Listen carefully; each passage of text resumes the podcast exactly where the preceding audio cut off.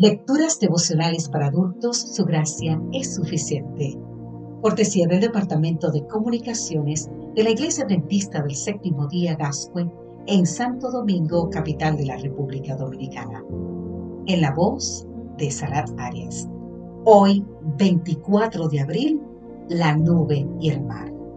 Leemos en el libro de Primera de Corintios capítulo 10, versículo 1. No quiero, hermanos, que ignoréis que nuestros padres estuvieron todos bajo la nube y todos pasaron el mar. En 1 Corintios 10, Pablo presenta lo que podríamos resumir de la siguiente manera. 1. No seamos idólatras, adorando a alguien o algo que no sea Dios. Eso es desestimar todo el cuidado y amor de Dios por nosotros. 2. No practiquemos inmoralidades, que atentan contra nuestra mente, nuestro cuerpo, nuestra espiritualidad y contra nuestro Dios. 3. No pongamos a Cristo a prueba.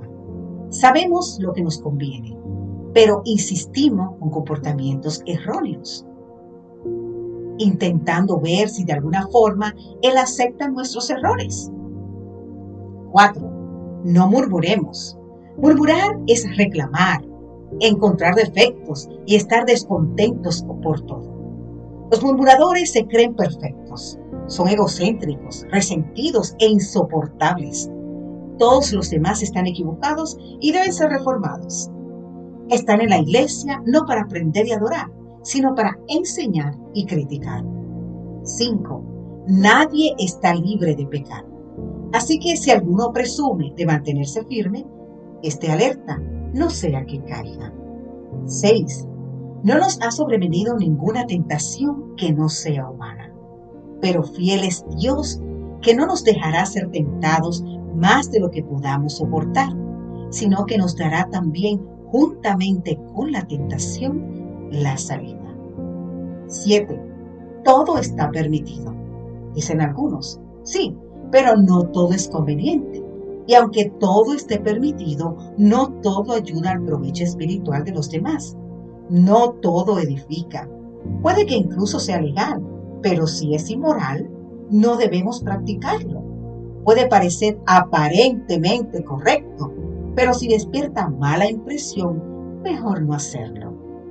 8. Debemos glorificar el nombre de Dios con nuestro estilo de vida.